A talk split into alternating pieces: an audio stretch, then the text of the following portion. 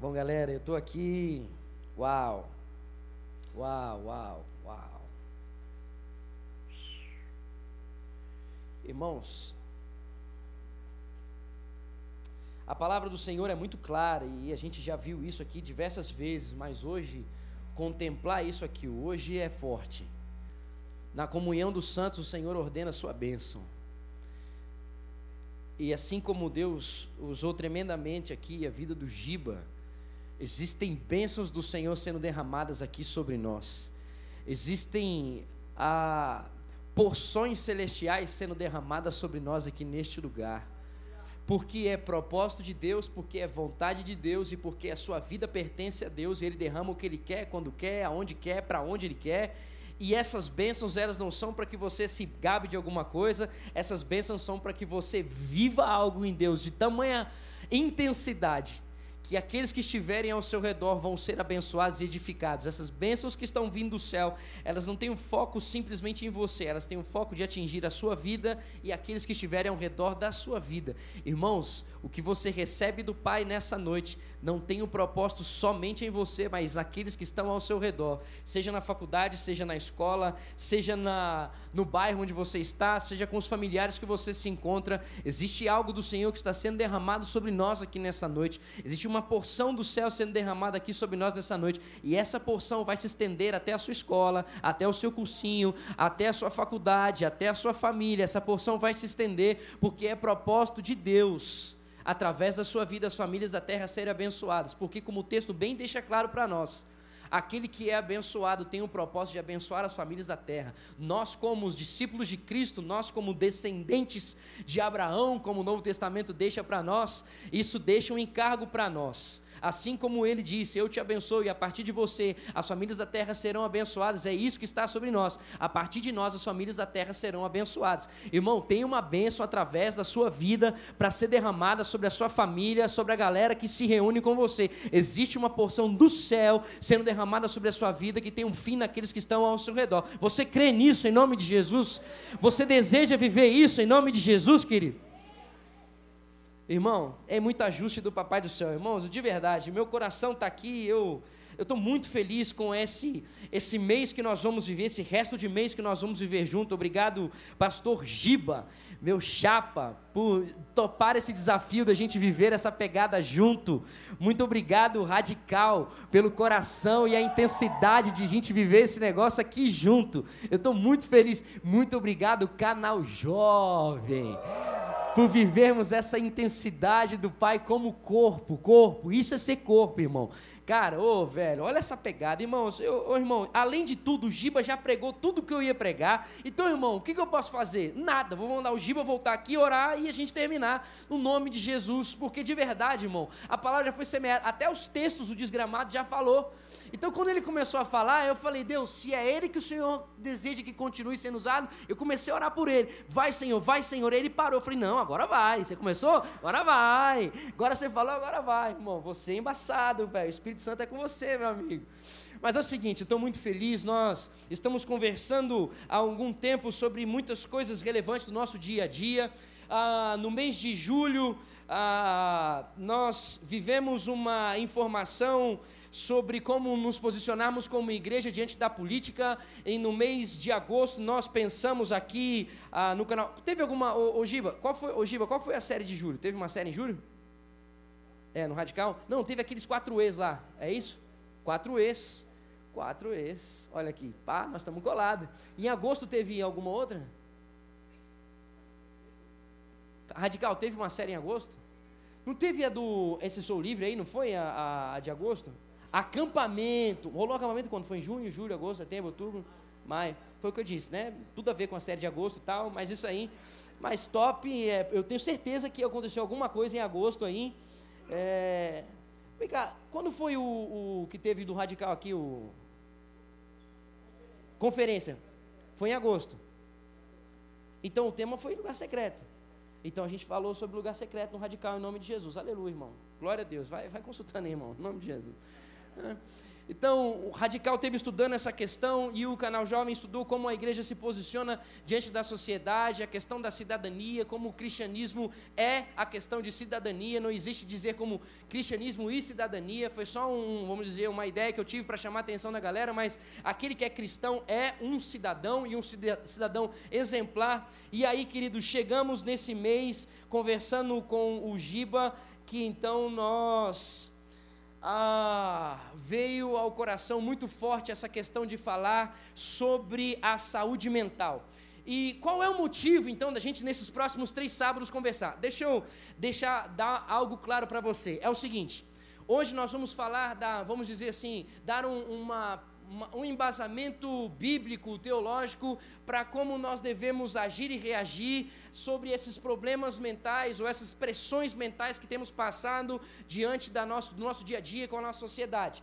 No sábado que vem, o propósito é nós ouvirmos uma pessoa que vai então trabalhar a questão científica. Então, vai ser uma pessoa que vai trazer a ciência de como nós devemos lidar, como funciona a química do cérebro e tal. E no último sábado desse mês, nós vamos abrir para perguntas. Então nós vamos ter aqui uma mesa, aqui estarei eu, Giba ah, e alguns profissionais da área, para que as dúvidas que surgirem hoje e as dúvidas que surgirem sábado que vem sejam todas, todas não, né? Mas assim, ah, sejam respondidas algumas delas no último sábado. Então hoje pegue o seu papel, sua caneta, seu celular e anote coisas que forem surgindo no seu coração de dúvida para que a gente vá conversando isso durante o último sábado, ok, querido? Então, hoje uma base bíblica, sábado que vem científica e no último sábado a gente joga pergunta e esfola a galera é, profissional, não os pastores, né? Pastor não tem, né, tal. Mas o que, que então que impulsionou para nós falarmos nessa noite sobre saúde mental? Segundo relatórios da Organização Mundial de Saúde e de Programa Mental de saúde mental, presta atenção, cerca de um milhão de pessoas no Brasil cometem suicídio por ano. Escute, um milhão de pessoas por ano no Brasil cometem suicídio. Nas estatísticas de tentativa de suicídio, é de 15 a 25 milhões por ano de tentativa de suicídio. Para cada pessoa que comete um suicídio, diz a pesquisa, cerca de 6 a 10 pessoas próximas sofrerão de adoecimento emocional por causa dessa situação. O que, que impulsionou e ardeu o nosso coração em compartilhar isso durante esses três dias? A segunda maior causa de morte entre 15 a 29 anos de idade é o suicídio chegando a termos no nosso país 33 suicídios diários.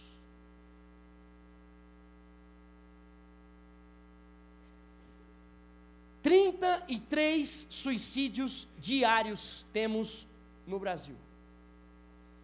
Falar sobre suicídio, sobre depressão, sobre síndrome do pânico ah, na igreja são assuntos que em muitos lugares, ah, muitas regiões, ah, são motivos de vergonha, porque ah, é, é, é, como a gente expor a falha, é como a gente ficar expondo a, alguns problemas de pessoas decorrentes do dia a dia. E aí, querido, o que me agonia é que porque a gente não expõe essas questões por medos e receios, alguns que têm a ver, outros que não têm a ver, a gente não tem conseguido ser relevante no dia a dia da nossa igreja e não tem conseguido ser relevante na nossa sociedade, sabendo como posicionar nossa sociedade nesse sentido. A, a depressão, a ansiedade, ó, síndrome do pânico, burnout, a transtorno de personalidade, suicídio, trauma, violência, outras questões, elas afetam, escute isso, elas afetam a todas as nações, todas as classes sociais e escute, todas as crenças. Sabe o que isso quer dizer? Opa, peraí. Então quer dizer que um cristão pode passar por essas coisas? Crente pode ter problema mental? Eu quero aqui conversar com você sobre algumas pessoas, só para você ver se pode ou não pode um crente ter isso. Bom, Jó foi considerado, a Bíblia diz, um homem justo. Esse homem justo perdeu tudo era o magnata da época, perdeu todo o dinheiro. Era o cara da família exemplar, perdeu os filhos. Era o cara da saúde fenômeno, ficou doente que não conseguia se levantar. Aí a mulher do cidadão chegou para ele no versículo 9 do capítulo 2 e falou assim: Você ainda consegue reter a sua sinceridade diante desse Deus? Faz o seguinte, meu, amaldiçoa esse Deus e morre. Aí, meu amigo, será que Jó estava bem? Ele estava passando por um momento de tranquilidade. Não, eu perdi meu filho, perdi dinheiro, perdi saúde, perdi tudo aqui. Minha esposa está querendo que eu morra tal. Beleza, é. Ah, Vamos ver o que vai acontecer daqui a pouco. Irmão, o que, que Jó falava? Presta atenção, no versículo 11 do capítulo 3 diz assim: ó, Por que, que eu não morri no ventre da minha mãe? Olha o sentido. E por que, que quando eu saí, eu não morri? Se eu não morri lá dentro, por que, que eu não morri quando eu saí? O versículo 26 do capítulo 3 diz assim: ó, Eu nunca estive tranquilo, me veio sobre mim essa perturbação o, cap, o versículo 1 do capítulo 10, Jó disse assim: ó, A minha alma tem tédio da minha vida. A minha alma tem tédio da minha vida. Darei livre curso à minha queixa. Quer dizer, eu vou continuar falando aqui. Falarei na amargura da minha alma. Irmão, eu vou continuar reclamando, eu não aguento mais. Jó, um homem justo. Crente pode ter algum problema desse? Vamos aqui conversar com mais um. Moisés. Moisés passou pelo quê, irmão? Moisés viu o povo sendo liberto, Deus vindo com as pragas, a grandeza de Deus se manifestando sobre toda a terra, pá. E aí, irmão, no versículo 32 do capítulo 32, quando viu que o povo que tinha saído do deserto estava todo mundo totalmente perdido, ele chegou para Deus e falou assim: oh, Deus, perdoa o pecado desse povo, senão, na boa, me risca, eu peço para você, me risca no livro que você está escrevendo meu nome, me arranca desse negócio aí. Cara, Moisés guiou o povo na terra prometida, e o povo passou aquele tempo inteiro reclamando, reclamando, reclamando. Chegou o momento que ele chegou para Deus e ele disse assim, ó, em Números capítulo 11, versículo 14 e 15, ele disse assim, ó, eu não posso levar todo esse povo sozinho, está pesado, eu não aguento isso eu não aguento.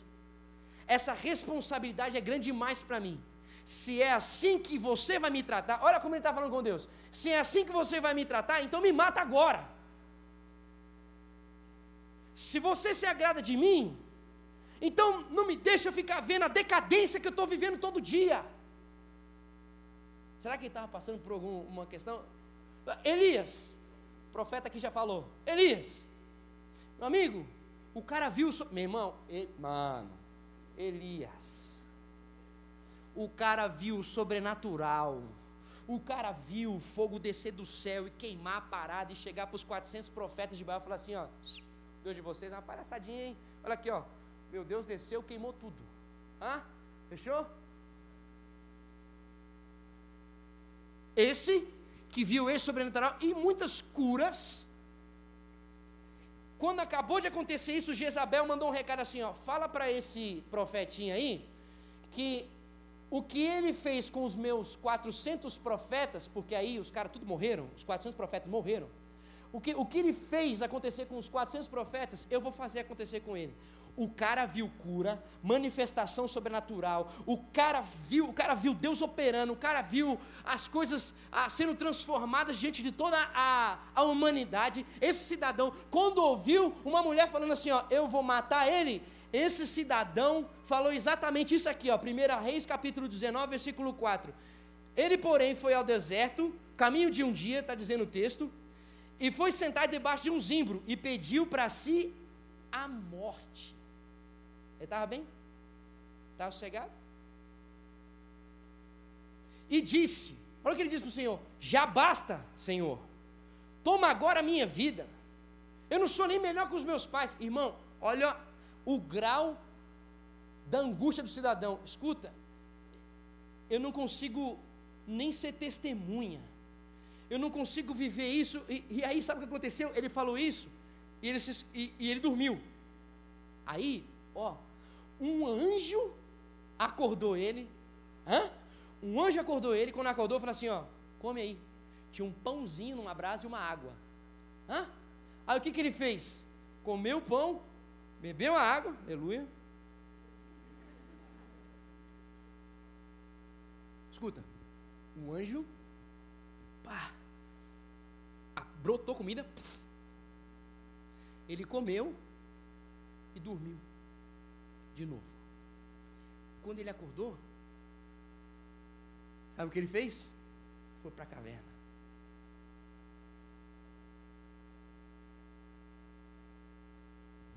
Fuga. Não suporto a dor que me causa o que eu estou passando. Será que crente pode passar por isso? Davi, hã? foi ungido, estava lá, na moralzinha, esquecido, deixado. Então, é ele mesmo, foi ungido para ser rei, venceu o gigante, Deus revelava como que deveria agir diante das guerras, ele ouvia de Deus, como deveria fazer, era um homem conhecido, e o texto deixa bem claro: um homem segundo o coração de Deus. Hã? Esse homem segundo o coração de Deus, em Salmo 38, no versículo 4 a 8, diz assim: ó, As minhas culpas me afogam, são como um fardo pesado e insuportável. Minhas feridas cheiram mal e supuram por causa da minha insensatez. Estou encurvado e muitíssimo abatido. O dia todo eu saio vagueando e plantando. Estou ardendo em febre, todo o meu corpo está doente. Sinto-me fraco e totalmente esmagado. Meu coração geme de angústia. Salmo 39, versículo 2: Enquanto me calei resignado e me contive inutilmente, a minha angústia aumentou. Salmo 142, versículo 6: Dá atenção ao meu clamor, Senhor, porque eu estou muito abatido. Livra-me dos que me perseguem, pois são mais fortes que eu. Cristão passa por problema mental? De saúde mental? Hum. Paulo. Vamos lá. Paulinho, parceirinho apóstolo. 2 Coríntios capítulo 1, versículo 8. Eu só vou ler um versículo só dele. Irmãos, não queremos que vocês desconheçam as tribulações que sofremos na província da Ásia as quais foram muito além da nossa capacidade de suportar, a ponto de perdermos a esperança da própria vida, anseio de morrer, eu não quero mais, não tem como viver. Irmão, Jeremias, Jonas, esses caras foram todos assolados por crises psicológicas. Isso é uma questão que abraça todo ser humano. Você é um ser humano? Isso pode te rebentar. Então, esse pensamento que muito tempo, em muitos lugares existiam, que crente não pega, alguns não, não tem depressão, não passa por a síndrome do pânico, não passam por essas agonias. Crente que não vive essas coisas, irmão, na boa, esses caras têm que ler a Bíblia. Eles têm que entender pelo menos um pouquinho dos personagens que eles leem e até desejam pregar. Porque era a vida que esses caras viviam, eles passavam por essas coisas. Então, rebenta sim. Porque nós somos seres humanos a gente aceitou a Cristo, somos nova criatura, mas nós ainda somos seres humanos, irmãos. Ainda não chegou o tempo do corpo glorificado, que nada disso vai pegar a gente, ô oh, maná, mas ainda não vai ser. Ainda estamos aqui, estamos rebentando. O que está passando aí dentro de você, dentro das suas veias, não é sangue celestial, irmão, é sangue vermelhão, meio escuro, as, é, uns docinhos, outros menos, tal.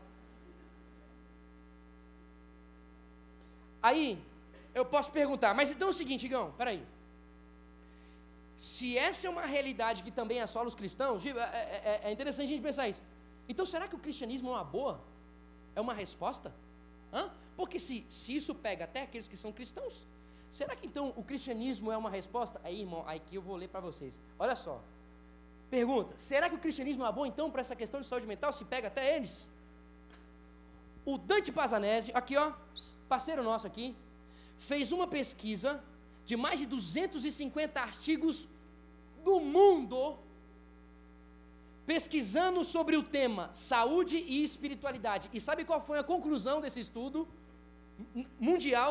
Presta atenção, olha os tópicos, olha o que diz. Primeiro, a prática regular de atividades religiosas pode reduzir o risco de morte em até 30%.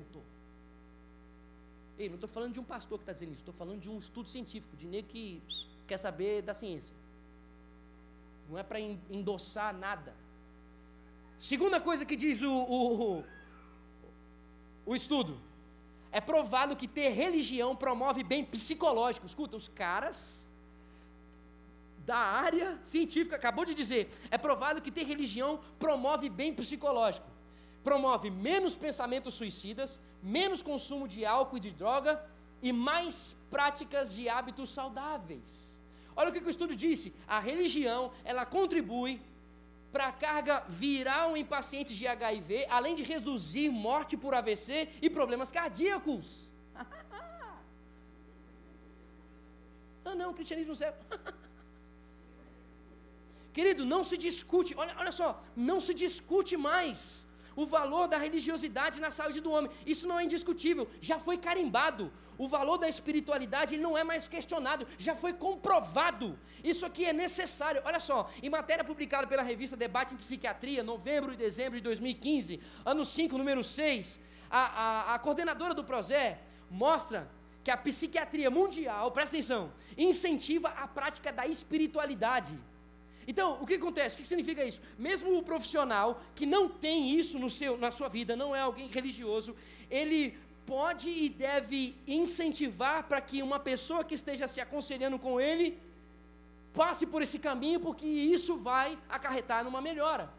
A Associação Brasileira de Psiquiatria disse, olha isso, velho, disse que 85% dos pacientes gostariam que a religiosidade fosse abordada num tratamento médico. 90% das universidades americanas já incluíram no currículo religiosidade e saúde. Sabe o que significa? Em cada 10 universidades, 9 já tem isso no currículo. A Associação Brasileira de Psiquiatria tem uma comissão que estuda espiritualidade e saúde, e o coordenador dessa associação aqui no Brasil é o coordenador no mundo também. E ele endossa isso não tem mais como negar a espiritualidade ajustada, uma espiritualidade que não é aquele sentido de cobrança, aquela questão legalista, uma espiritualidade ajustada é necessário para promover uma saúde mental. Hum. E aí então, se temos isso como base da área científica, eu posso perguntar: como que a Bíblia então pode ensinar a gente a nos precaver? Ou, ou quais os caminhos que a Bíblia pode nos dar para que a gente possa enfrentar esses problemas da saúde mental? Já que está comprovado que isso aqui responde essas questões. Eu peço para você abrir a sua Bíblia comigo então agora em Mateus 26. Mateus 26, nós vamos ler do versículo 36 ao versículo 38.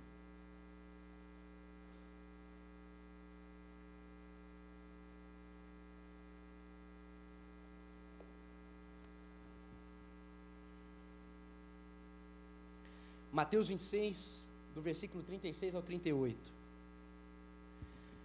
Diz assim a palavra do Senhor. Então Jesus foi com seus discípulos para um lugar chamado Getsemane e disse-lhes: Sentem-se aqui, enquanto vou ali orar. Levando consigo Pedro e os dois filhos de Zebedeu, começou a entristecer-se e a angustiar-se. Eu vou repetir essa frase levando consigo Pedro e os dois filhos de Zebedeu. Quem estava levando? Jesus. Esse que é o sujeito oculto da frase, hein? Em português, aleluia. Disse, começou a entristecer-se e a angustiar-se. Disse-lhes então: A minha alma está profundamente triste numa tristeza mortal. Fiquem aqui e vigiem comigo. Queridos, presta atenção no que esse texto está dizendo para nós. Jesus estava passando por uma tristeza, Jesus estava passando por uma angústia, Jesus estava passando por uma pegada depressiva, era uma angústia para a morte. Hã?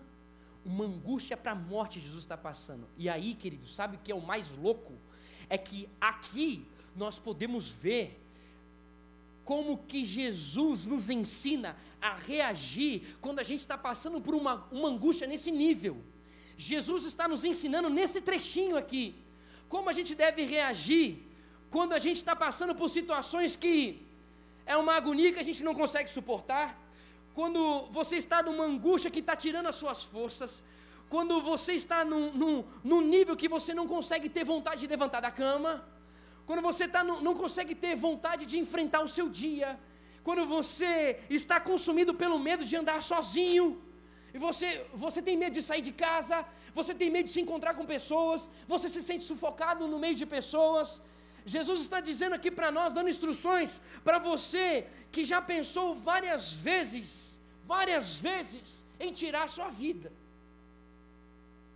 Sabe qual é a instrução para você que Deus está dando aqui? Não viva isso sozinho.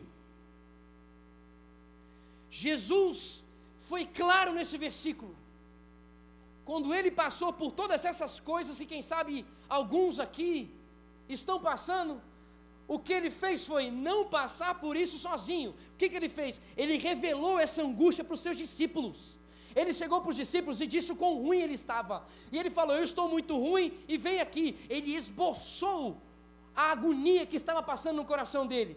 Ele não ficou com a dor só para ele, ele compartilhou a dor que estava com ele. O versículo mostra que Jesus está indo para um lugar de agonia, ele está indo para um lugar de solidão, ele está indo, ele está indo para um lugar que para ele conseguir caminhar, ele teve que levar quem? Os apóstolos. Se ele não levasse os apóstolos, ele não ia ter força para chegar lá.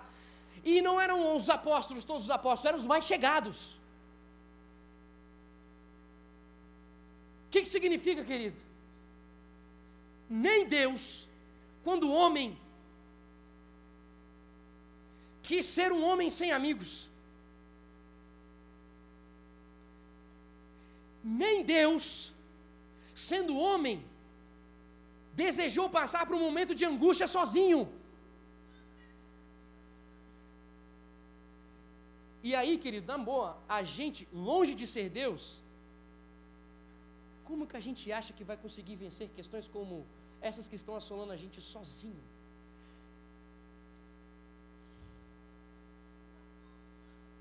Querido, eu sei que existe a vergonha do falar, a crise de falar o problema, de uma dificuldade, de você encarar que você realmente está fraco, de você ser interpretado por, por, pelas pessoas de uma forma que você não quer ser interpretado. Mas olha só, escuta aqui, escuta, nenhuma vida humana pode ser verdadeiramente completa caminhando independente. Não existe a possibilidade de você ser alguém completo sozinho as angústias, as tristezas, sabe para que servem? Para que você viva em companhia de alguém. Sabe para que serve a dor que você passa? Para que você consiga estar perto de alguém. Por que, que eu estou dizendo isso? Porque a dor, a Bíblia deixa muito claro em outros, em outros sentidos, mas aqui a gente pode ver isso. Nesse texto, a dor ela enriquece. A dor ela potencializa as nossas relações, querido. A dor ela potencializa tanto a nossa relação com o homem, quanto a, a nossa relação para com Deus. É por causa da dor que a gente se, se, se assemelha a alguém. É por causa da dor que a gente resolve ir atrás de alguém. É por causa da dor que a gente clama a presença de Deus. É por causa das nossas limitações que a gente sabe que a gente não consegue viver nada sozinho. É por causa da dor. Querido, Provérbios capítulo 17, versículo 17. É só para você deixar anotado aí. Deixa claro que é na angústia. É na angústia que os nossos amigos começam a tornar o lugar mais importante da nossa vida. É na angústia que um amigo se torna um irmão. Irmão, o texto não diz assim, é na festa, é na celebração, é quando você está passando por, por conquistas e vitórias que o seu amigo vai virar seu irmão. Não é, irmão, o texto está dizendo aqui, ó, é na angústia. A Bíblia diz que é na dor que o seu amigo passa de amigo para um lugar mais elevado, ele se torna um irmão. Sabe o que quer dizer, querido? Que a angústia que a gente passa, ela pode ser uma escola para a gente crescer.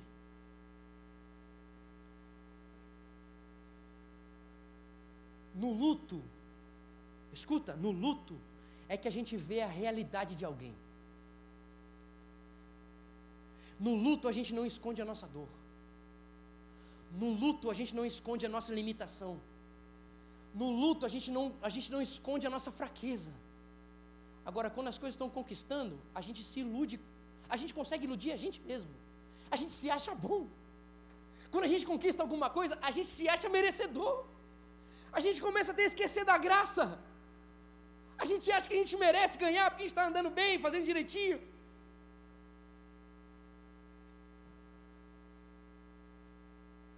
Queridos,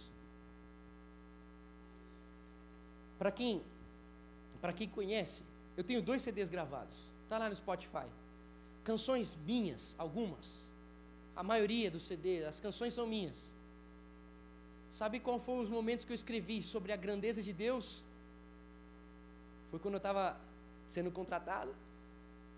Foi quando eu estava conseguindo pagar a mensalidade, o aluguel, o carro. Irmão, foi quando eu consegui enxergar nada. Eu escrevi aquelas canções quando eu não conseguia fazer nada, quando eu não conseguia comprar um shampoo para minha esposa. Vocês conhecem o cabelo da Paula, padrão.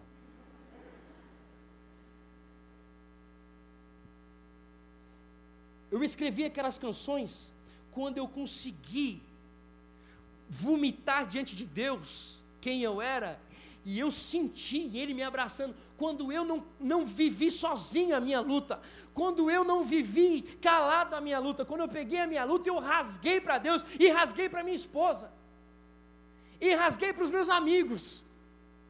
Tanto é que aquela música, esperarei, confiarei, que algumas vezes a gente até canta aqui, oh, minha esperança está em ti, não vou temer o mal. Então, foi eu, Magalha e o Grulha, os três juntos. Um pior que o outro no dia. Olha o que dizia a letra: Minha esperança está em ti, não vou temer o mal. Eu sei que tua mão está sobre mim. O vento é forte, é grande esse temporal, mas meu socorro encontro em ti. Eu não vou desistir, eu não vou me entregar. O meu coração não vai mais me enganar. Esperarei, confiarei.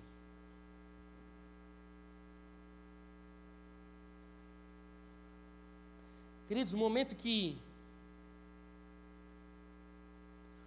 o momento que eu me aproximei do Giba, o momento que eu estava passando vários questionamentos aqui dentro da igreja. E esses questionamentos, eu comecei a ficar com vergonha de, de sei lá, me expressar para as pessoas. Que sei lá, tava, né, não estava muito tempo, che tinha chego aqui na igreja, estava começando, iniciando, não sabia como as pessoas me interpretar, me olhar. E aí eu fui eu fui me escondendo, fui me escondendo, eu fui olhando para o pastor Jonas, fui ficando com raiva do pastor Jonas, sem, né? Coitado. E fui ficando com raiva, fui ficando com raiva, porque eu fui endossando os meus problemas, e aí eu conheci o Giba lá embaixo, no porãozão, lá na casa do povo, e aí eu comecei a rasgar, velho, e aí tudo bem? E abri meu coração, porque era um grito meu, era um grito. Preciso falar com alguém, preciso conversar com alguém. De repente, a gente saiu dali, a gente começou a se encontrar na sala e começou a orar, e a gente começou a abençoar uma vida do outro. Cara, o João e a Paulinha, vocês sabem o quanto eu sou né, ligado a eles e a gente vive isso junto. Mas como que eles têm essa importância para a minha vida hoje? Quando eu estava tudo tranquilo, desenvolvendo bem? Não, é quando eu estava aqui, desenvolvendo o Ministério do Canal Jovem, eu não aguentava mais, não suportava a pressão que eu tinha e aí então o João começou a se encontrar comigo, começou a orar comigo, a Paula começou a se encontrar comigo, orar comigo, se reuniram na minha casa, começaram a orar sobre mim e começaram a pegar, não, eu quero pegar isso, eu quero fazer isso, deixa comigo que eu vou, eu vou desenvolver isso, deixa que eu vou desenvolver aquilo. Foi nesse momento que eu consegui ter uma paz que envolveu meu coração e eu consegui ter amigos que se tornaram irmãos.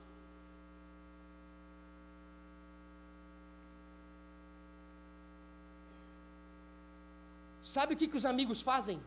Os amigos tornam a nossa realidade possível. Os amigos tornam a gente viver todos os dias possível. Eu estou dizendo isso, sabe por quê, querido? Se liga no que Gálatas capítulo 6, versículo 2 diz: Levem os fardos pesados uns dos outros, e assim cumprirão a lei de Cristo.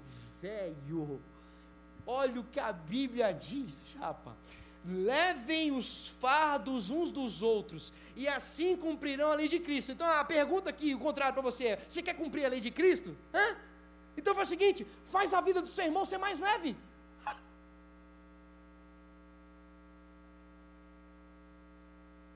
O que, esse texto está querendo dizer? É o seguinte: o que está acontecendo com quem está sofrendo é da nossa conta. O que está acontecendo com as pessoas que estão se sentindo ruins ou pesadas, não, sabe de quem é essa responsabilidade? É minha. Se eu quero cumprir a lei de Deus, o que o texto está dizendo para nós é assim: a gente não deve desprezar ou condenar as pessoas. A gente tem a obrigação de conduzir essas pessoas ao caminho certo. Ei, querido, se liga no que Lucas capítulo 21, versículo 34 e 35 diz. Tenham cuidado para que os seus corações não fiquem carregados de libertinagem ou glutonaria, em outras versões, bebedeira e ansiedades da vida. E aquele dia venha sobre vocês inesperadamente. Olha só. Tenham cuidado para que seus corações não fiquem carregados e aquele dia não venha sobre vocês inesperadamente porque ele virá sobre todos os que vivem na face da terra, de toda a terra. Que dia, querido? Dia da morte. E é o seguinte, o sentido do texto aqui, ele é abrangente. Ele, ele pega essa questão de você vigiar para você não ser glutão e não se embriagar, sim, mas não termina só aí. Esse texto ele abrange o sentido de assim, você não deve se envolver com excessos. Você não deve se envolver com coisas demais aqui na terra. Você você vive uma dimensão humana. Você não deve viver uma dimensão humana que se torne difícil de respirar. Você não deve viver e fazer uma opção pelo dia a dia que você não vai conseguir lidar com aquilo que você está vivendo ou escolhendo fazer. Por isso que esse texto está dizendo assim, por isso que o Senhor está dizendo nesse texto, através de Lucas, Guarde o seu coração. Por quê, querido? Porque o seu coração trai você. O seu coração machuca você. O seu coração fica dizendo para você: não dá, dá mais um pouquinho. Não vai, vai que tem, tem um pouquinho mais de gás aí. Vai que você pode mais um pouco. Não, vai que é possível. Vai, vai, só mais um pouquinho. Desenvolve um pouco mais. Ó, oh, é a sua moral. Ó, oh, é a sua história. Ó, oh, é a sua família. Ó, é isso, ó, é aquilo. O seu, o seu coração, ele fica ele pode servir como uma ponte para tirar sua qualidade de vida. E fazer, e olha só, o coração pode ser uma ponte para você sair da sua qualidade de vida e você morrer. Hã?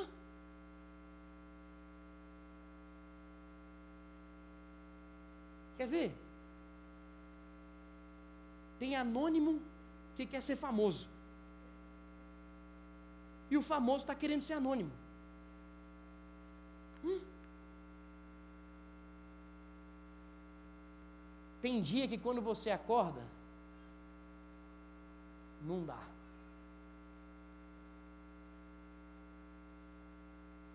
Você não acredita mais, você não tem mais fé, você, você se sente desesperançoso, tudo que você vê ao seu redor está perdido, eu tenho uma notícia fenomenal para dar para você.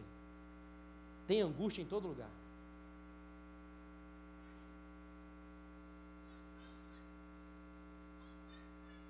Agora, o que eu estou querendo dizer para você, que o texto mostrou para nós aqui, é que vai ser suportável a gente passar por essas questões que estão no nosso cotidiano, se a gente tiver alguém para dividir se a gente tiver alguém para ser extensão da gente. Se a gente tiver alguém que a gente se identifique. O que o texto está dizendo aqui é que a gente encontrando e se abrindo com alguém, essas coisas, a gente não vai ser impedido de passar. Mas não vamos conseguir passar. Hum. E sabe o que, que isso implica? Isso implica em outra coisa também, que vai parecer besta aqui eu falar, mas eu espero que você vigie sobre isso aqui. Faça a manutenção das suas amizades. Hã? Faça a manutenção disso, cara. Se a amizade é importante nesse nível, como Jesus mostrou para nós, então você não tem que tratar a pessoa que é sua amiga de qualquer jeito, como assim, ah, minha amiga mesmo tem que pastar. Ah, meu amigo mesmo tem que pastar. Não, meu amigo. se é Ele que consegue fazer com que você equilibre e consiga suportar, viver as crises que você vive durante o dia, então investe nele, velho. Paga um lanche no Zé para ele. Eita, pai tá pegando. Ei, banana. Compra uma camisa de Emaús para ela. Emaús está lá atrás.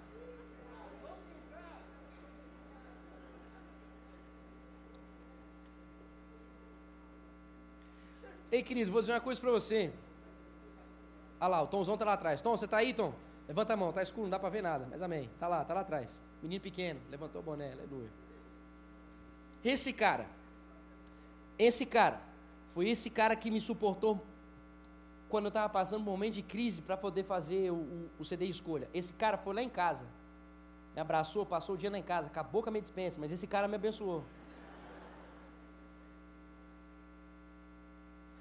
a gente, a gente tem um, anos de amizade porque é uma amizade construída na dor.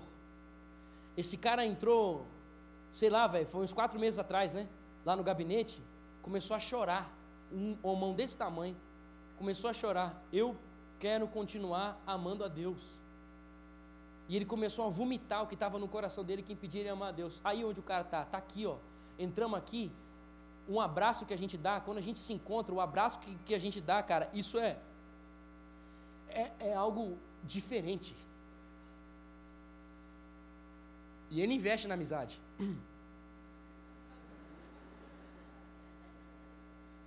E eu invisto na amizade com ele, e bastante.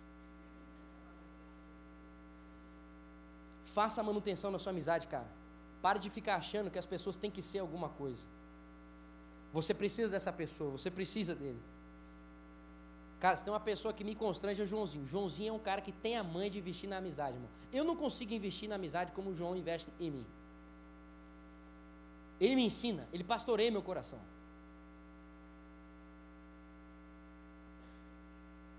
Agora, pergunta as nossas conversas. Irmão, se você ouvir as nossas conversas, você vai entrar em angústia. Algumas delas. É choro, irmão. Ranger de dente quase. Escuta. A segunda e última coisa que esse texto mostrou para mim é o seguinte: ainda que a amizade seja a melhor de todas, pergunta aí, pergunta para a pessoa, e aí, você tem amigo? Pergunta aí, pergunta aí, você tem amigo? Tem amigo? Não, é amigo, você tem amigo mesmo? Isso. Fala assim, se você não tiver, bora ser melhorzinho, mais legalzinho. Se você não tiver, bora ser mais gente boa, hein? Mas olha só, tá bom, galera? Olha lá, o pessoal já está querendo desenvolver amizade. Irmão, não é agora que é para fazer a manutenção, não, é depois, segura aí. Olha aqui, presta atenção, E a gente já está encerrando. Cadê o Matias? Matias, pode subir, onde você estiver, Matias chega mais.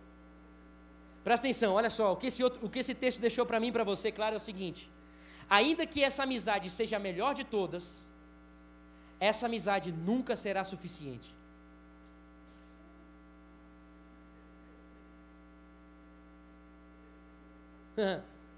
Peraí, Gão, como assim? Peraí, vou te dizer. Ainda que essa amizade seja fenomenal, o que faz tudo isso que eu acabei de dizer para você aqui, essa amizade nunca vai ser suficiente. Nunca. Presta atenção, Jesus disse para ele: Ei, eu quero vocês comigo. Jesus disse para os discípulos assim: Ei, eu quero vocês aqui comigo. Aí os discípulos foram. Ficou um tempo com eles ali. Ele falou assim: Agora, vocês fiquem aqui porque eu vou mais para frente. Eu vou orar. Jesus está dizendo, ei, estar com vocês é fundamental. É, é, é como se eu estivesse ouvindo isso, tá? Não vou falar que Jesus estava dizendo isso, não. É como se eu estivesse entendendo isso. Estar com vocês é fundamental. É necessário para mim, para eu conseguir viver isso aqui. Mas eu preciso do Pai. Eu preciso estar a sós com o meu Pai. O que eu estou querendo dizer para você é que é o seguinte: nem os melhores amigos podem substituir Deus. Nenhum amigo mais fenomenal e exemplar da sua vida pode substituir Deus. E aí, sabe o que eu vi nesse texto que é incrível? Incrível não, é crível. é que ele recebeu, Jesus recebeu a força para suportar, para chegar até um ponto com o suporte dos amigos. Agora, ele recebeu a capacidade para enfrentar e vencer a angústia com Deus. Com os amigos, ele conseguiu segurar a bronca, mas foi em Deus que ele encontrou a resposta para vencer a dor. Foi em Deus que ele encontrou a suficiência para conseguir enfrentar tudo que vinha pela frente. Ei, foi com Deus, foi depois desse momento de estar com Deus que Jesus recebeu uma pegada para encarar a traição que ele ia receber, a injustiça que ele ia ser passado, a mentira que eu fazer sobre ele, a dor que ele ia sofrer na cruz, o menosprezo diante da sociedade. Foi com Deus que ele recebeu a pegada para conseguir suportar todas as dores que ele ia passar e permanecer firme, sem negociar a fé dele, sem mudar a rota e continuar num caminho, um caminho de obediência a Deus, sem se esquivar, sem fugir. Foi em Deus que ele conseguiu encontrar a força força para dizer: é aqui, então eu vou passar. É com vocês que eu vou passar mal, então é com vocês que eu vou passar mal. É vocês que vão acabar com a minha vida, então é vocês mesmos que eu vou caminhar. É na direção de vocês. Em Deus, ele recebeu a capacitação para enfrentar a dor e não fugir da dor. Jesus não fugiu da cruz, Jesus foi para a cruz. Jesus não fugiu dos caras que queriam bater nele, mentir sobre ele e acabar com ele. Ele foi até ao encontro desses caras. Jesus não fugiu de Judas, ele foi ao encontro de Judas.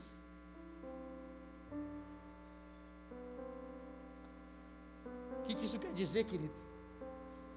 Não abra mão da sua relação com Deus, não desiste da sua relação com Deus. É só com Deus que você consegue respirar. É dele que veio o dom da vida. O Giba disse, ele soprou o dom da vida veio dele. Significa que a vida continua a ser encontrada somente em Cristo. É só em Deus. É só em Deus que você consegue dizer, mas em todas as coisas somos mais que vencedores. Por quê? Por meio daquele que nos amou. Mas em todas as coisas sou mais que vencedor. Por quê? Por meio daquele que me amou. É só nele que conseguimos vencer todas as coisas. É só por causa do amor dele que a gente consegue vencer todas as coisas. Então, a pessoa que você não deve desistir é a presença de Deus. De quem você não pode sair de correr atrás é de Deus. É. Deus quer continuar sendo o Senhor na angústia. Sabe por quê? porque Ele tem autoridade sobre o caos. Deus tem autoridade sobre o caos. E a terra, diz o início da, da Bíblia, era um caos. E ele veio sobre o caos e pôs ordem no caos. Ele conseguiu transformar o caos em esperança a terra era sem forma e vazia. E ele veio e disse: terra, mar, firmamento, céu, estrelas, animais, homem. Deus consegue transformar o caos em bênção. Fique em pé no seu lugar, por favor.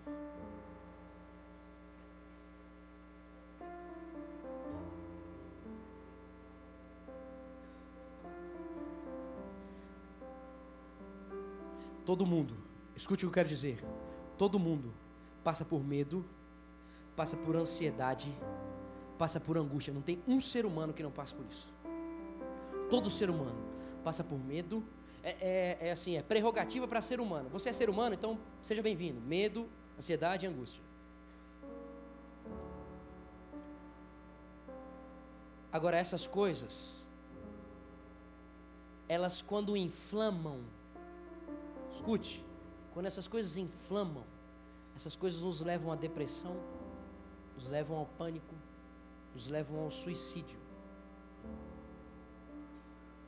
Por isso, eu quero repetir ao seu coração: não abra mão dos seus amigos. Agora, Abra mão dos amigos que não te aproximam de Deus. Abra mão. Abra mão para aqueles que Deus é um detalhe para eles. Abra mão daqueles amigos que a igreja não tem importância, porque querem viver a sua vontade. Abra mão, querido. Sabe por quê? Para você não perder tempo e não brincar com a sua vida. E o que eu quero dizer para você é o seguinte: aprenda também a perder gente. Aprenda a perder gente que você gosta, mas que não te aproxima de Deus. Sabe aquela faxina no Facebook? Hã? Então, faz essa faxina na vida real, cara. Você é um missionário, hã? Você tem o Senhor aí, mas você é ser humano. Você passa por dor, por angústia, ansiedade medo. Não brinca com isso. E a segunda e última coisa que eu quero dizer novamente ao teu coração é o seguinte: não abra mão de estar na graça, porque a palavra de diz que é a graça que nos basta. Não abra mão de estar na graça de Deus, porque é a graça dele que nos basta. Significa que é nele que você consegue vencer todo o caos. Sabe o caos? Sabe o negócio mais difícil, o mais impossível que você está passando no seu coração? Então, não existe caos em Deus que dure para sempre. Não existe isso. Ele sabe quanto tempo cada problema deve demorar. Ele sabe. Ele não perde o controle da vida de ninguém. Sabe o que é louco? Mateus capítulo 11, versículo 28 diz assim, ó: Venham a mim, todos vós. Olha o que Jesus diz: Venham a mim, todos vós que estão cansados e sobrecarregados, e eu lhe darei descanso. Ha! Olha o profundo significado disso aqui, queridos. Eu não quero mergulhar mais. O que o texto está querendo dizer para nós é o seguinte: olha só. O significado desse texto é assim: ó, se vocês aprenderam a amar, então vocês não vão fazer as coisas de forma obrigatória. Se, se vocês aprenderam a amar, então vocês não vão sentir julgo ao fazer o que vocês têm que fazer. Então, se vocês me amarem, Jesus, se vocês não amarem a Jesus, não será um peso seguir Jesus. Sabe por quê? Porque ele também diz: O meu jugo é suave e o meu fardo é leve.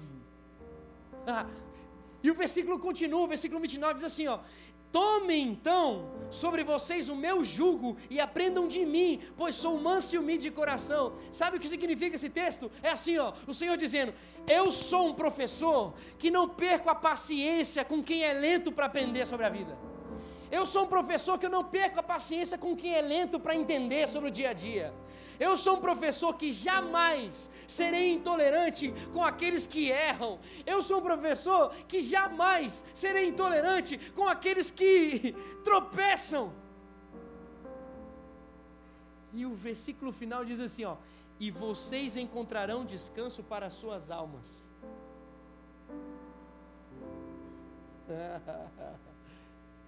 Se você for para esse professor, vai existir um alívio no meio da sua dor, no meio da sua angústia, no meio da sua opressão, no meio da desgraça. Vai existir uma, uma, um alívio no meio de uma consciência que está sobrecarregada por causa dos seus pecados. Sabe o que, que Jesus está dizendo para mim e para você agora? Está doendo? Está difícil? Está angustiante? Você está se sentindo oprimido? Então corre para os meus braços.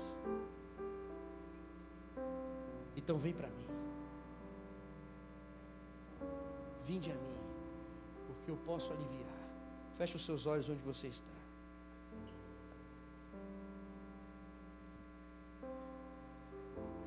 Você se sente assim?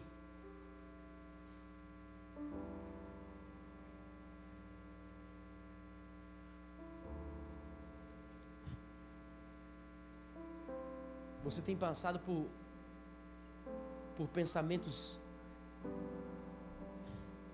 de que as coisas realmente não conseguem dar certo? De que nada na sua vida consegue dar certo? Você tem passado por medo de se relacionar, ou medo de, de estar com as pessoas, ou medo de arriscar uma faculdade. Você tem passado medo de, de conversar com a sua família. Você está angustiado e é uma, uma angústia, é uma dor que você não consegue nem ter força para abrir com ninguém. Você está passando por aqueles momentos que você olha e fala assim: Eu não quero mais trabalhar, eu não quero mais ir para a igreja, eu não quero mais, eu não quero mais essa família, eu não, eu não quero mais. Você está passando por esse momento que você diz assim: Na boa, eu não sei, eu não sei mais o motivo de viver. Não tem mais para que viver. É com você mesmo que Jesus está falando. Vem para mim, porque eu quero aliviar isso. Vem para mim, porque eu quero responder o seu coração sobre isso. Vem para mim, porque eu vou te capacitar a enfrentar isso. Vem para mim, porque eu vou te dar as ferramentas para você saber olhar para isso, para você saber entender como o seu coração tem funcionado diante disso. É para você viver uma nova vida nesse sentido. Vem para mim. Você deseja sinalizar isso ao seu Senhor. O seu coração está pulsando e está gritando isso. Faz o seguinte: sai do seu lugar, vem aqui para o altar. Vem aqui junto comigo, porque eu faço parte desse grupo aí. Essa palavra é para mim, essa pregação é para mim. Sai do seu lugar, vem, cara, mas vem, vem como aquele que quer Ele. Mas vem como aquele que está gritando para Ele: falou, Senhor, eu ouvi, eu te entendi, eu, eu compreendi. Então, o que eu quero fazer aqui agora é simplesmente dizer para o Senhor: basta. Eu, eu não quero mais viver com esses pensamentos, eu não quero mais viver, eu quero, eu quero a tua presença. O Senhor falou que o, o seu jugo é suave, o seu fardo é leve. Deus, eu, essa angústia me persegue, eu não aguento mais. São anos, são anos vivendo essa crise, são anos vivendo essa dúvida, são anos vivendo essa, essa intolerância comigo, são anos, são anos vivendo a, a mentira, são anos dizendo para as pessoas uma coisa e vivendo outra coisa, são anos, são anos, são anos, são anos, Senhor, eu, eu não aguento mais, eu, eu preciso do Senhor, eu não quero mais que o meu coração ande nesse aperto que não é para mim, ou que o Senhor se entende que é para mim, me dê a força para resistir a eles, em nome de Jesus, e aprender com eles, porque nós ouvimos aqui que diante dos problemas nós aprendemos e servem como escola, então, Senhor, ajuda a gente a entender isso e a lidar como escola e a passar nas lições e a passar nesses propósitos em nome de Jesus. Vem, Senhor, em nome de Jesus, Pai. Vem, Senhor, em nome de Jesus. Vem, Senhor. Nós precisamos de Ti, Senhor. Nós precisamos de Ti, Pai. Vem, Senhor, em nome de Jesus, Senhor. Nós necessitamos de Ti, Senhor.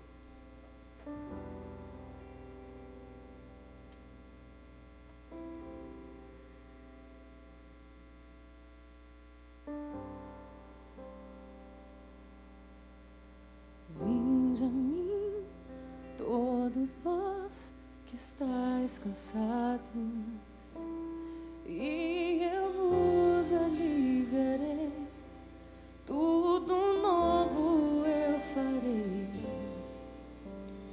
Vinde a mim, todos vós que tendes sede, e eu vos saciarei águas vivas vos darei, descanso achareis para as vossas almas.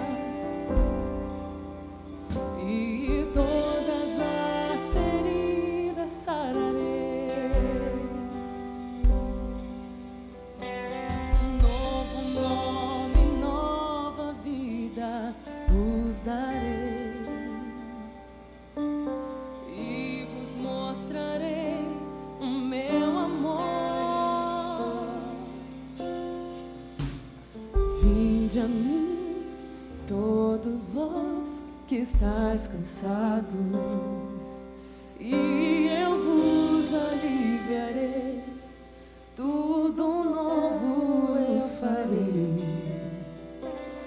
Vinde a mim, todos vós que tendes sede, e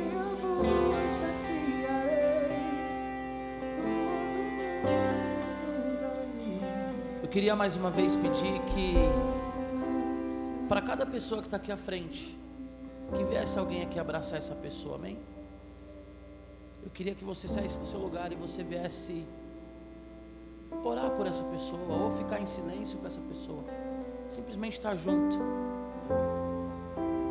Senhor Jesus, nós ouvimos a tua voz, Deus, e a tua palavra de fato diz que se nós formos até ti, o Senhor coloca sobre nós, ó Deus, o teu fardo, o teu jugo que é leve e que é suave, Senhor. Jesus, a palavra diz que quando o Senhor foi à cruz, o Senhor se viu sozinho.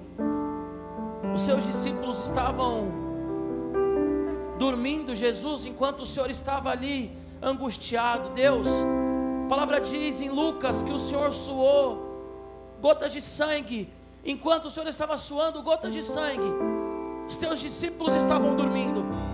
Senhor, a palavra diz que o Senhor tinha angústia e angústia de morte. E Mateus, como o pastor Igor já leu essa noite. E os teus discípulos estavam ali dormindo, Senhor. Mas o Senhor não desistiu da vida, Jesus, o Senhor não desistiu do propósito. Pelo contrário, o Senhor foi à cruz morreu por cada um de nós e ressuscitou e venceu a morte. Senhor Jesus, o Senhor venceu a morte, e que os teus filhos aqui essa noite, eles iam vencer a morte e vencer essa solidão. Deus, os teus filhos, quantas vezes estão no metrô, estão no ônibus, estão no carro, estão na igreja, diante das pessoas, sentindo sozinhos, vazios, ó Pai mas, Senhor, a tua palavra diz que o Senhor está conosco até a consumação dos séculos. Jesus, faz essa palavra fazer sentido, Deus. Tira, Senhor Jesus, do coração dos teus filhos a solidão. Tira do coração dos teus filhos a angústia. Senhor, tira do coração dos teus filhos a sensação de estar andando sozinho. Pai, que nós não venhamos viver uma hipocrisia de setembro amarelo, dizendo que as pessoas devem falar, enquanto nós não ouvimos as pessoas, ó Deus. Espírito Santo, abrace cada uma dessas pessoas. Espírito Santo, a palavra diz que tu és o consolador. Espírito Santo, a palavra diz que o Senhor é aquele que conforta. Então console e conforta os teus filhos essa noite. Pai, tira o vazio, Senhor, na hora de dormir. Tira o vazio, Senhor, no travesseiro. Tira o vazio, Senhor, na hora de tomar banho. Tira o vazio, ó Deus, nas conversas, quando a mente está longe, ó Pai. Mas em nome de Jesus, nessa noite, Espírito Santo, tira todo o peso dos ombros dos teus filhos. Senhor, tira todo o peso dos ombros dos teus filhos. Tira todo o peso, Senhor, dos ombros dos teus filhos, ó Pai nome de Jesus. Em nome de Jesus. Abraça os teus filhos essa noite, Deus. Abraça as tuas filhas essa noite, Jesus. Que eles possam descansar em Ti, Senhor. Em teus braços. Senhor, a tua palavra diz que quando o Senhor morreu, os discípulos estavam amedrontados, fechados, ó Pai, num cômodo dizendo que a vida acabou, dizendo que a vida não tinha mais jeito. Mas a palavra diz que o Senhor foi até eles, ó Deus, deixou com cada um deles a sua paz, ó Pai. Deixa com cada um aqui essa noite a sua paz, ó Senhor. Jesus, o Senhor ressuscitou. Ressuscita os teus filhos, anima os corações, ó Pai. Segura, Jesus.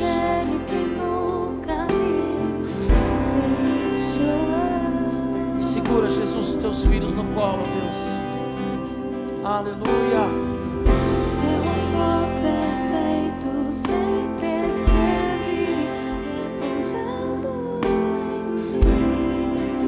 Achem descanso em Ti, Jesus. Que eles achem descanso em Ti, Jesus. Aleluia. Aleluia. Aleluia.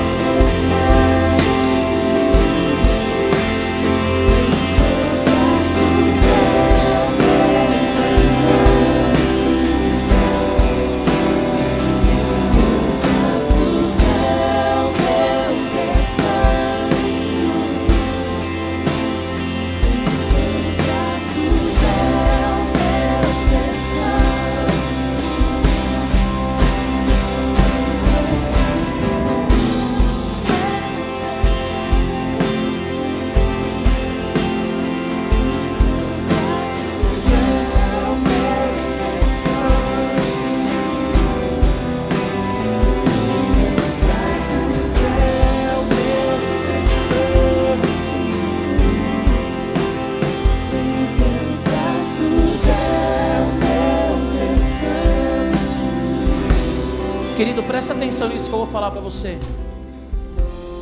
A Bíblia diz que quando Jesus Cristo está na cruz, ele fala: Deus meu, Deus meu, por que me abandonaste? Ele repete um salmo. Vocês conseguem imaginar o vazio de Jesus na cruz? E ele fala: Meu Deus, meu Pai, por que, que o Senhor me abandonou? Jesus ele passou pelo vazio. Jesus ele passou pelo abandono. Jesus ele passou pela traição dos discípulos. Mas a Bíblia fala que hoje ele está à destra do Pai. Hoje ele está à direita do Pai. Eu quero dizer para você que o que você está passando vai acabar. Em nome de Jesus, o que você está passando vai acabar. Em nome de Jesus, o que você está passando vai acabar. E um dia você vai estar no lugar que Jesus preparou para que você esteja, desde quando você nasceu. Pastor Igor pregou essa noite, eu quero que você saia com isso na sua mente. A sua dor é legítima, mas não passe por ela sozinho. A sua dor é legítima, mas não passe por ela sozinho grite, clame, chore, busque ao Senhor Jesus, mas busque um amigo, busque um amigo, busque uma amiga, não tenha vergonha, a vergonha tem matado muita gente, o medo, a rejeição, o medo da rejeição tem matado muita gente, não tenha vergonha. Abre o seu coração. O nosso Deus é uma comunidade, Pai, Filho e Espírito. Nós não podemos viver sozinhos, amém? Você que está aqui à frente, eu quero te desafiar essa semana, todos os dias você mandar uma mensagem para essa pessoa que você orou aqui na frente, amém? Então eu quero te desafiar, semana que vem, sábado que vem, você vai chegar aqui e vai olhar para a pessoa com a certeza que você fez a sua parte, que você ouviu, manda uma mensagem para ela no WhatsApp todos os dias. São sete dias apenas. Se puder, faça melhor. Se há que, se é que é melhor ou não. Telefona. E aí, como é que você está? Vamos orar juntos? Vamos chorar juntos? A igreja tem que ser igreja. Nós não podemos viver uma utopia nem uma hipocrisia. Não dá para a gente falar que nós somos o corpo de Cristo e as pessoas morrendo do nosso lado. Pega no pé. Fala para ele, cara, come direito, dorme direito. Pega no pé.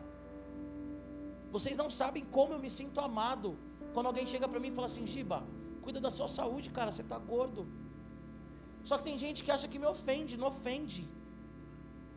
Isso é manifestação de carinho e de amor de uma pessoa que não consegue, para uma pessoa que não consegue emagrecer.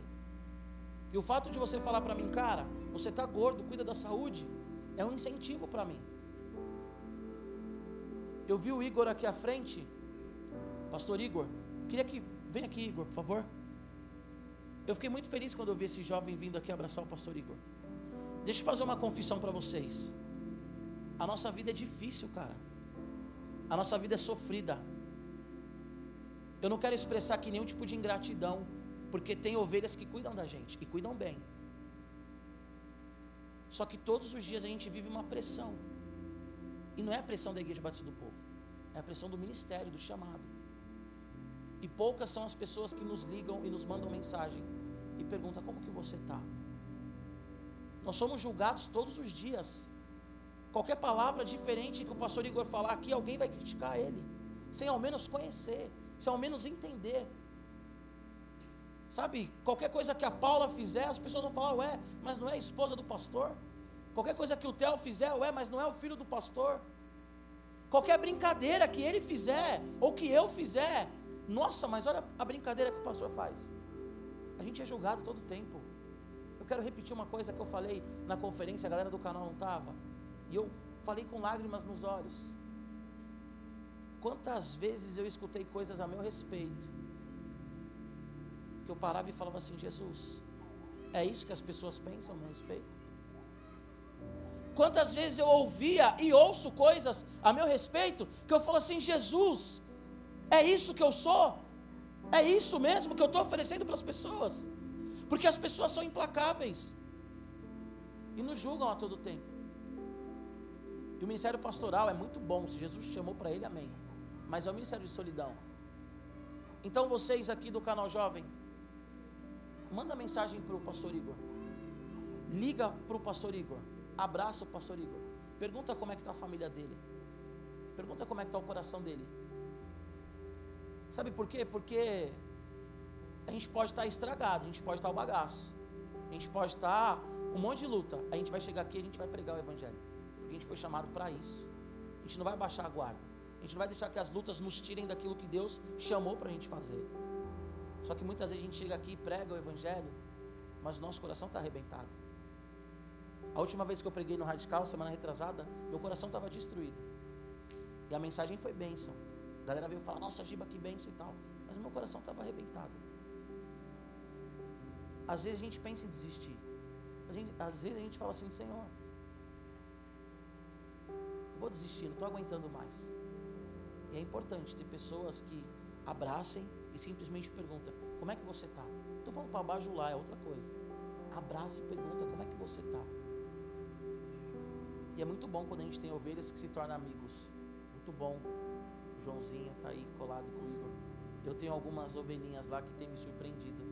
O Arthur é uma surpresa maravilhosa para mim esse ano.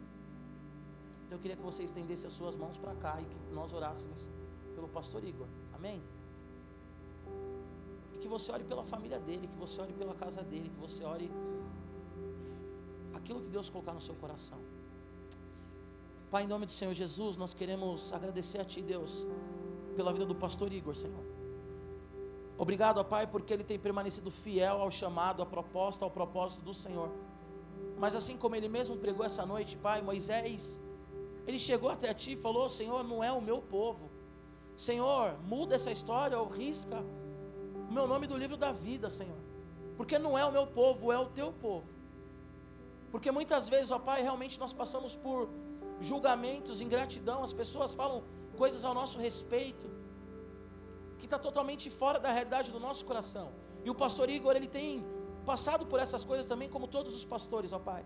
Mas em nome de Jesus, que o canal jovem venha honrar o teu filho, pelo preço que ele tem pago, Senhor, de oração, de preocupação, e naquilo que ele tem faltado, que as pessoas, além de orar por ele, possam chegar nele e falar, não falar entre elas, ó Pai, mas em nome de Jesus, que haja o amor pelo pastor Igor, ó Deus.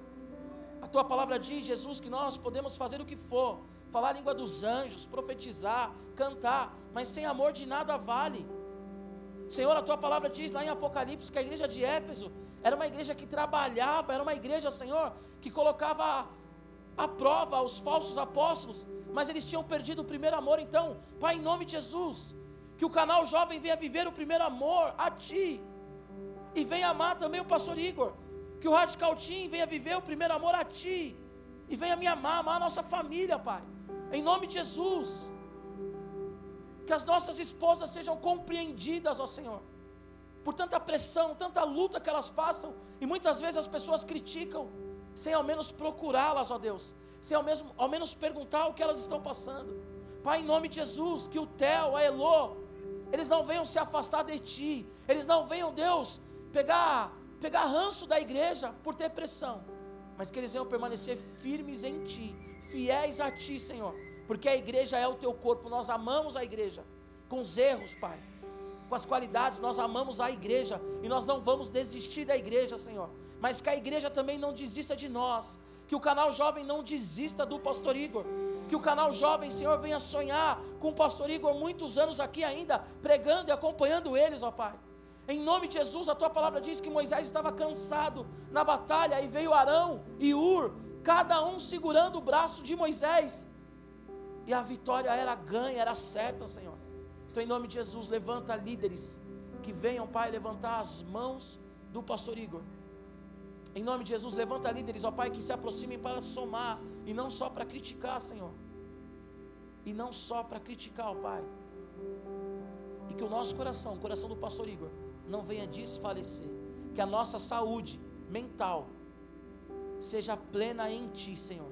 Em nome de Jesus, nos livra, ó Pai, da depressão, nos livra do pânico, Nos livra, Senhor Jesus, do medo.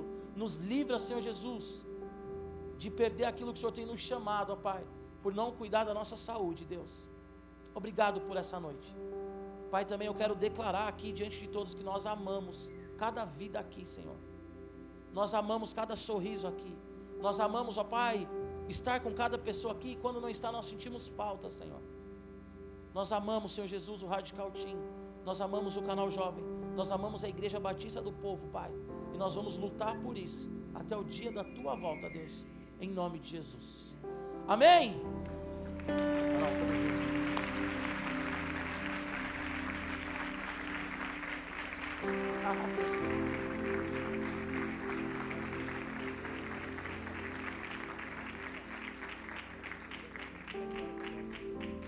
Amém. Volta para o seu lugar aí, queridão. Tamo junto, tamo junto, tamo junto, tamo junto, tamo junto. Glória a Deus. Aleluia. Aleluia.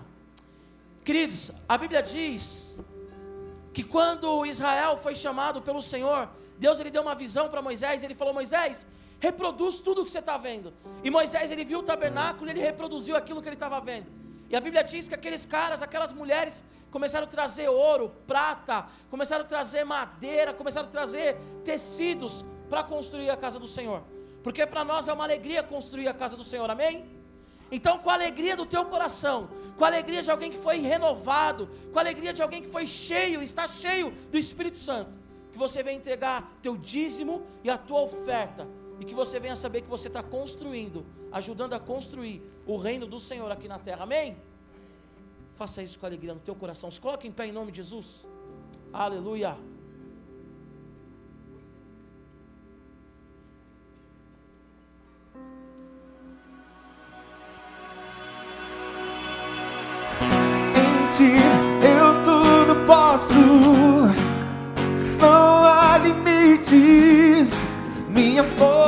Está em ti. Nada é impossível